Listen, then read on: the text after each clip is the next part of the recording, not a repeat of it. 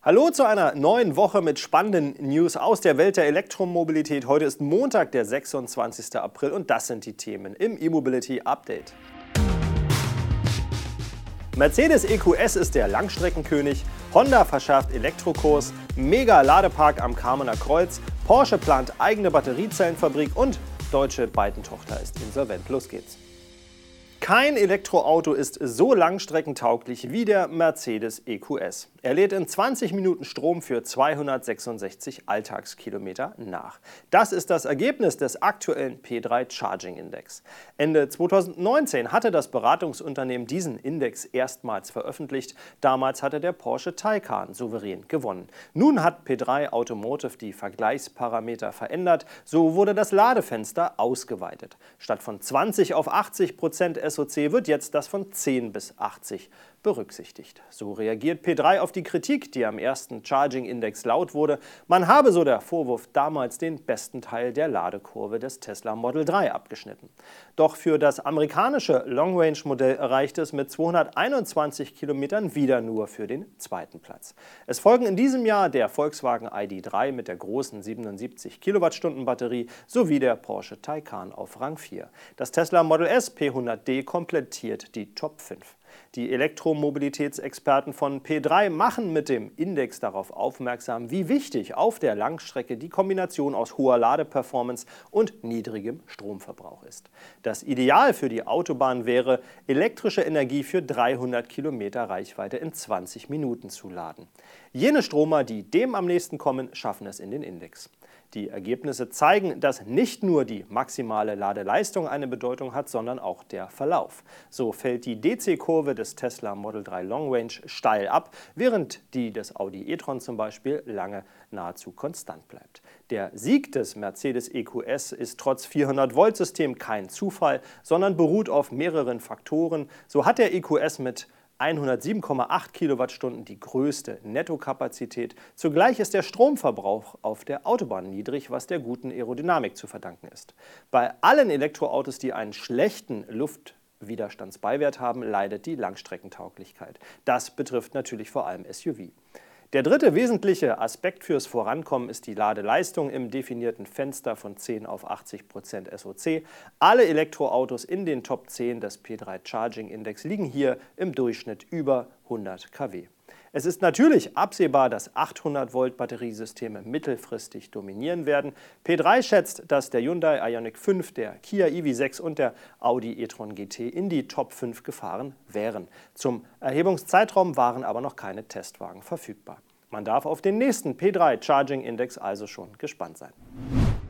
Honda hat einen verschärften Elektrokurs angekündigt. So will der japanische Hersteller den Anteil von batterieelektrischen Autos und solchen mit Brennstoffzellen bis 2030 auf 40 Prozent erhöhen. Allerdings sind damit nur die Verkäufe in Nordamerika und China gemeint. Bis 2035 soll der Anteil dort auf 80 Prozent steigen. Und 2040 will Honda dann ausschließlich elektrisch verkaufen und das dann auch weltweit. In Japan soll alles etwas langsamer gehen. Für Europa hat Honda keine neuen Ziele genannt. Allerdings spielt die Marke hier auch keine so große Rolle. In Nordamerika setzt Honda auf eine Allianz mit dem Autokonzern General Motors und dessen Ultium-Plattform sowie auf eine komplett neue eigene Elektroplattform namens E-Architecture. Ab 2023 sollen in den USA zwei neue Stromer auf den Markt kommen, einer als Honda, einer als Acura. In China plant Honda innerhalb von fünf Jahren gleich zehn Batteriemodelle. Das erste davon, ein SUV, hatte Honda vor einigen Tagen als seriennahen Prototyp vorgestellt. Die Serienversion kommt im Frühjahr 2022 in den Handel. Um seine Elektropläne auch zu erreichen, baut Honda seine Forschung an Festkörperbatterien aus und plant noch für dieses Geschäftsjahr eine Demonstrationslinie. Solche Festkörperbatterien will Honda dann ab der zweiten Hälfte der 2020er Jahre in seinen neuen Modellen einsetzen. Die NBW plant einen Mega-Ladepark am Kamener Kreuz in Nordrhein-Westfalen. Die besonders groß dimensionierte Anlage wird vom Start weg über 52 HPC-Ladepunkte mit einer Leistung von bis zu 300 kW verfügen. Damit wäre der Standort dem Energiekonzern zufolge der größte öffentliche Schnellladepark Europas.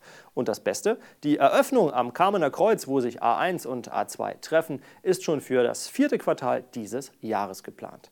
Der Standort wird direkt an der Ausfahrt Kamen entstehen, wo sich neben den hochfrequentierten Fernverkehrsadern in unmittelbarer Umgebung auch Restaurants und Einkaufsmöglichkeiten befinden. Auf der Grafik, welche die NBW ihrer Mitteilung beigelegt hat, wirkt der HPC-Park wie in ein Gewerbegebiet eingebettet. Aufmerksame Betrachter sehen dort sogar einen Tesla Cybertruck-Laden. Die Anlage wird von NBW übrigens als Flagship-Ladepark bezeichnet, ähnlich wie der im Oktober letzten Jahres eröffnete Ladepark in Rutesheim hier im Bild zu sehen. Die Ladesäulen in Kamen werden ebenfalls überdacht und beleuchtet sein. Auch eine Photovoltaikanlage mit einer Leistung von bis zu 120 Kilowatt ist geplant. Zudem wird es vor Ort eine Toilette geben. Wo heute noch eine grüne Wiese ist, werden in rund einem halben Jahr über 50 Autos gleichzeitig schnell laden können. Frohlockt NBW-Vertriebschef Timo Silluber. Und wir freuen uns jetzt schon auf den ersten Ladebesuch vor Ort. Porsche will im schwäbischen Tübingen eine eigene Batteriezellenfabrik aufbauen. In dieser sollen Hochleistungsbatterien für Sportwagen hergestellt werden. Zwar plant der Stuttgarter Hersteller für seine E-Autos künftig auch Batterien vom Mutterkonzern Volkswagen zu beziehen, aber Hochleistungszellen, das sei eine Porsche-Domäne. Das sagte Porsche-Chef Oliver Blume gegenüber der Frankfurter Allgemeinen Sonntagszeitung. In dem Artikel wird er auch mit folgender Aussage zitiert: die Batteriezellen sind eine Kerntechnologie für die deutsche Autoindustrie, die wir auch im eigenen Land haben müssen, in der Entwicklung und in der Fertigung. Porsche möchte dabei eine Pionierrolle einnehmen. Mit der Batteriezellenfabrik in Tübingen wolle Porsche außerdem zeigen, dass Batteriezellen in einem Hochlohnland wie Baden-Württemberg produziert werden könnten. Einen Zeitplan für die Errichtung und Inbetriebnahme des Werks nennt der Porsche-Chef leider noch nicht, ebenso wenig wie die geplante Produktionskapazität. Es hatte sich bereits angedeutet, nun ist es offiziell. Das Amtsgericht München hat am 20. April die vorläufige Insolvenzverwaltung über die Byton GmbH angeordnet. Dabei handelt es sich um die deutsche Tochtergesellschaft des chinesischen Elektroauto-Startups Byton. Bereits Ende Januar wurde publik, dass die Staatsanwaltschaft München I wegen Insolvenzverschleppung bei der in Ismaning ansässigen Byton GmbH ermittelt. Wie ein Sprecher der Byton GmbH gegenüber ElectriFnet bestätigte, hatten die Mitarbeiter in Ismaning zu diesem Zeitpunkt Zeitpunkt seit Monaten kein Gehalt mehr ausgezahlt bekommen. Die Unternehmensführung in China hat es versäumt, vertraglich zugesicherte Zahlungen zu veranlassen, so der Sprecher. Berichte über die wirtschaftlich schwierige Lage bei Byton gab es immer wieder. Anfang des Jahres wurde bekannt, dass Byton zwar mit Foxconn eine Vereinbarung über ein Investment von 200 Millionen Dollar getroffen habe, die gemeinsame Fertigung des M-Byte solle aber erst ab 2022 anlaufen. Eine neue Automarke hochzuziehen, bleibt selbst in Zeiten der Elektromobilität eine Herausforderung. Viel Kapital wird benötigt und angesichts des beschleunigten Elektroumschwungs bei den etablierten Herstellern sind die Aussichten für jeden Newcomer ungewiss. Wir sind gespannt, wie es bei beiden weitergeht. In Deutschland ist vorerst Schluss. Das war unser erstes E-Mobility Update in der neuen Woche. Wir sind am Dienstag wieder für Sie da.